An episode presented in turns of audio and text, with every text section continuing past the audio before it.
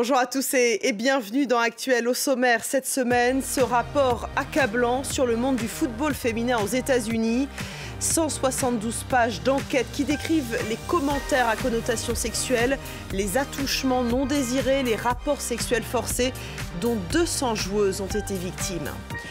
Cinq ans après MeToo, des féministes du monde entier prennent la plume. Courrier International publie leur tribune dans un numéro spécial femmes. Ingrid Terwatt nous en parle dans quelques minutes. À 82 ans, elle est une référence pour les jeunes féministes. L'écrivaine française Annie Ernaux reçoit le prix Nobel de littérature. C'est la 17e femme à recevoir le prestigieux prix de l'Académie royale des sciences suédoises. Le monde du sport est donc euh, une nouvelle fois au cœur d'un scandale d'abus sexuels. Aux États-Unis, une enquête met en lumière les abus systémiques exercés par des entraîneurs pendant des années sur de très nombreuses joueuses de football. Un rapport qui révèle aussi l'inaction des instances dirigeantes du sport malgré, malgré les nombreuses alertes. Laura Cambo. L'enquête est accablante pour le football féminin aux États-Unis. Elle liste des commentaires à connotation sexuelle, des avances, des attouchements non désirés et des rapports sexuels forcés. Des comportements devenus systémiques selon les conclusions, et ce, à tous les niveaux, des jeunes filles en formation aux joueuses de l'équipe nationale. La Fédération américaine de football avait commandé ce rapport pour elle, c'est un choc. J'ai trouvé l'ensemble du rapport difficile à lire. J'ai entraîné beaucoup de joueuses qui ont témoigné et j'ai trouvé vraiment ahurissant que les joueuses aient dû traverser cela. L'enquête se penche sur trois entraîneurs de la Ligue accusés d'abus. Pour ces trois cas, les propriétaires de clubs et dirigeants des instances de football étaient au courant et ils n'ont rien fait. Conclusion des enquêteurs, ceux qui étaient en mesure de rectifier le tir sont restés silencieux. Suite à ces révélations, la capitaine de l'équipe des États-Unis demande des mesures fortes.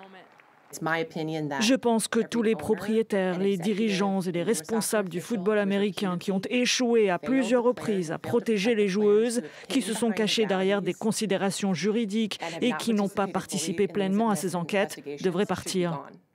Ces dirigeants font face à une forte pression médiatique car ce sport est très populaire dans le pays. Selon la FIFA, un tiers des joueuses du monde viennent des États-Unis. Et les Américaines, quatre fois championnes du monde, ont une influence considérable. Elles ont réussi à instaurer l'égalité salariale entre les équipes féminines et masculines nationales. Et comme chaque mois, Ingrid Terwatt de Courrier International est, avec nous. Bonjour Ingrid. Bonjour Natacha. Et cette semaine, à, l'occasion des 5 ans de, de MeToo, euh, votre hebdomadaire propose un numéro spécial avec des tribunes écrites par des femmes du, du monde entier. Oui, du monde entier. Alors on a voulu marquer le coup cinq ans après MeToo et voir un peu où on en était. Alors c'est cinq ans après MeToo, aussi plusieurs mois après l'abrogation par la Cour suprême américaine du droit constitutionnel des femmes à avoir accès à l'avortement, et puis euh, quelques semaines après le début en Iran de ce qui pourrait être une révolution féministe. Et donc partout dans le monde, des voix s'élèvent, des voix inquiètes et des voix en colère aussi. C'est ça qu'on a voulu dire. On n'a pas voulu marquer juste un anniversaire comme ça joyeux. Non, l'heure est euh, à l'inquiétude et c'est ce que dit Siri Usvet. Siri Usvet, c'est une grande intellectuelle américaine qui est euh, docteur en littérature euh, britannique et qui est aussi maître de conférences en psychiatrie. Et elle explique que le temps est venu maintenant de la peur, mais aussi de la réaction. Et elle explique de façon très détaillée que le contrôle des corps, du corps des femmes est le propre des régimes autoritaires et même fascistes. Alors elle donne l'exemple de l'Allemagne d'Hitler, de l'Espagne de Franco, de la France de Pétain, mais plus proche de nous, elle donne aussi l'exemple de ce qui se passe en ce moment en Pologne, en Hongrie et aussi, d'une certaine façon, euh, aux États-Unis. Partout, on légifère pour enlever aux femmes des droits très chèrement acquis. Donc on, est en train de vivre un grand recul en arrière. Judith Butler, elle, dit que ce n'est pas un backlash, mais une restauration d'un ordre précédent. En tout cas, on vit des heures très, euh, très sombres pour les droits des, pour les droits des femmes. Euh, voilà ce qu'elle dit. Et elle explique aussi que cette hostilité envers les femmes, c'est une hostilité aussi envers toutes les minorités, les minorités de genre, les LGBTQIA+, les minorités ethniques. Euh, il, il s'agit en fait d'un retour de bâton ou d'une restauration d'un ordre ancien qui est blanc, masculiniste, raciste, antisémite. Et donc, il faut absolument lutter et euh, lutter partout dans le monde. Évidemment, c'est très inquiétant. Alors, vous évoquiez euh, l'Iran. Il y a une tribune euh, que vous publiez cette semaine, écrite par une Iranienne, sur le mouvement de contestation, bien sûr, qui est, actuellement en cours en, Iran suite à la, à la, mort de Massa Amini, cette jeune femme décédée suite à son arrestation par la police des mœurs. Tout à fait. Shirin Karimi, qui signe cette tribune, elle est l'autrice de livres sur la littérature persane féminine elle a aussi traduit en persan Anna Arendt et Judith Butler. Donc c'est vraiment une référence. Et elle explique que euh, Massa Amini est devenu un symbole de liberté, bien sûr, euh, mais aussi d'unité. D'unité des femmes en Iran, d'unité par-delà les divisions ethniques, euh, notamment dans le Kurdistan, dans les, minorités non kurdes, Parce qu'elle est kurde iranienne, hein, cette Massa Amini. Mhm. Donc toutes les minorités, les femmes des minorités, mais les hommes aussi, s'unissent euh, pour faire front contre le régime. Et puis c'est un signe d'unité au-delà des frontières de l'Iran. Elle explique d'ailleurs que le mouvement MeToo, qui a commencé aux États-Unis, a eu beaucoup d'impact euh, en Iran et a permis aussi aux Iraniennes, qui ne l'avaient certes pas attendu, mais de continuer à libérer leurs paroles, à continuer à s'exprimer contre les patrons, les, euh, patrons d'entreprise, les, les patrons de café, de bistrot, les chauffeurs de taxi, etc., qui les harcelaient euh, à cause du port du voile. Mais ça, c'est le port du voile, c'est juste un aspect de l'oppression des femmes en Iran.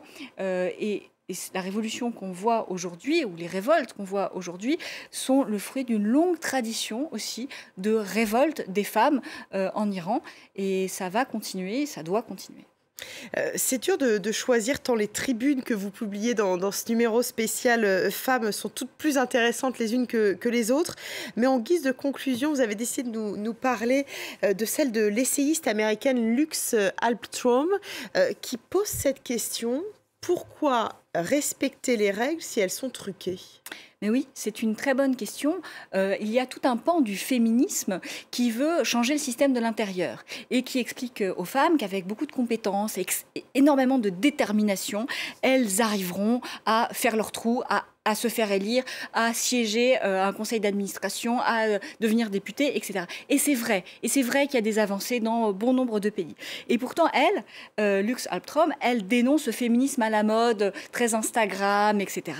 Et elle dit qu'on ne peut pas y arriver complètement et que finalement, on restera toujours un petit peu sur notre faim en grappillant des miettes d'égalité qu'on nous laissera. Et la solution, parce qu'on a voulu finir sur une solution, sur une ouverture, c'est changer de stratégie on doit arrêter de vouloir remettre en cause le système de l'intérieur. Il faut trouver un autre système. Donc elle, sa proposition radicale, c'est ça. C'est pas l'empowerment, pas euh, euh, girl power, etc. C'est le disempowerment, c'est-à-dire refuser vous donnez une, définition d'ailleurs de ce oui, disempowerment. Euh, que je vous invite à retrouver dans les pages de Corps International, mais c'est de se mettre en retrait du système, ne pas faire le jeu justement de la puissance, mais à, l'inverse, faire le jeu de la solidarité, surtout entre femmes et en dehors d'un système patriarcal.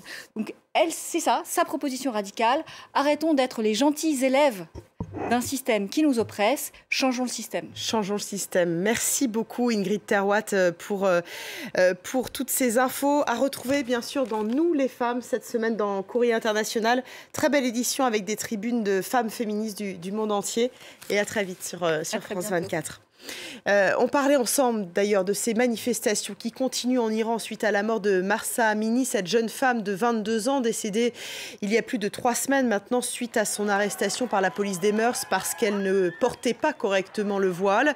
Une centaine de personnes, y compris de, de nombreuses femmes et adolescentes, euh, auraient déjà été tuées par les forces du régime iranien selon euh, Human Rights Watch depuis le début de cette contestation.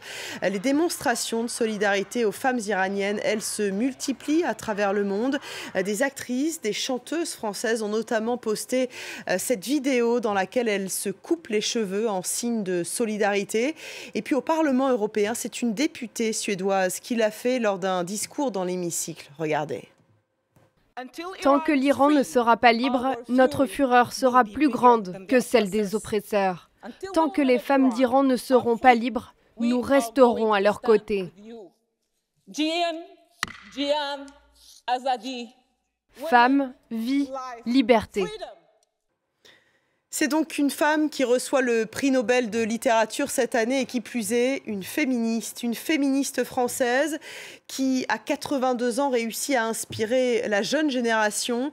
Annie Ernaux, connue et reconnue pour son œuvre essentiellement autobiographique, avec notamment le livre L'événement, paru en 2000, qui raconte son avortement dans les années 60, à un moment où cet acte était encore interdit en France. Regardez c'est la première Française à recevoir le prix Nobel de littérature. Elle semble encore surprise comme sonnée, Annie Ernaux, quelques heures après l'annonce de sa distinction. Comment est-ce qu'on peut dire qu'on n'éprouve rien? Ben oui, c'était comme euh, un fait. Comme un fait, et euh, donc je ne mesure euh, mesure pas du tout les conséquences. En un demi-siècle et une vingtaine d'ouvrages, cette fille d'épicier normand, devenue prof de lettres, a secoué la littérature, en abordant des thèmes dont on ne parlait pas, le mariage, la passion amoureuse, le viol, l'avortement. Une matière première puisée dans sa vie intime qui touche au cœur ses lecteurs. J'ai beaucoup aimé ses premiers livres sur sa famille, sur, euh, sur, son, sur son village, sur l'histoire de ses parents. Elle nous renvoie à des choses qu'on a peut-être vécues et qui sont euh, euh, dans le naturel de la vie, en fait. Féministe de longue date, elle se félicite des avancées récentes auxquelles elle a contribué. Le mouvement MeToo et d'une manière générale le féminisme tel qu'il existe actuellement, il oblige déjà euh, les hommes à s'interroger sur leur comportement, sur leur représentation. Le cinéma a attendu l'année dernière pour adapter deux de ses livres. Passion simple, je n'ai rien fait d'autre qu'attendre un homme qui me téléphone, qui vienne chez moi. Et l'événement, récit autobiographique d'un avortement assumé seul à 23 ans, bien avant la loi Veil. Faut pas rendre des problèmes, hein. c'est une histoire d'argent. Non, c'est pas ça. Alors c'est quoi? À 82 ans, Annie Ernaux est seulement la 17e femme en 120 ans à recevoir le prix Nobel de littérature. Voilà, c'est la fin de ce numéro d'actuel. Merci à vous de votre fidélité. N'oubliez pas de nous suivre sur les réseaux sociaux, Facebook, Instagram, Twitter. À très vite sur France 24.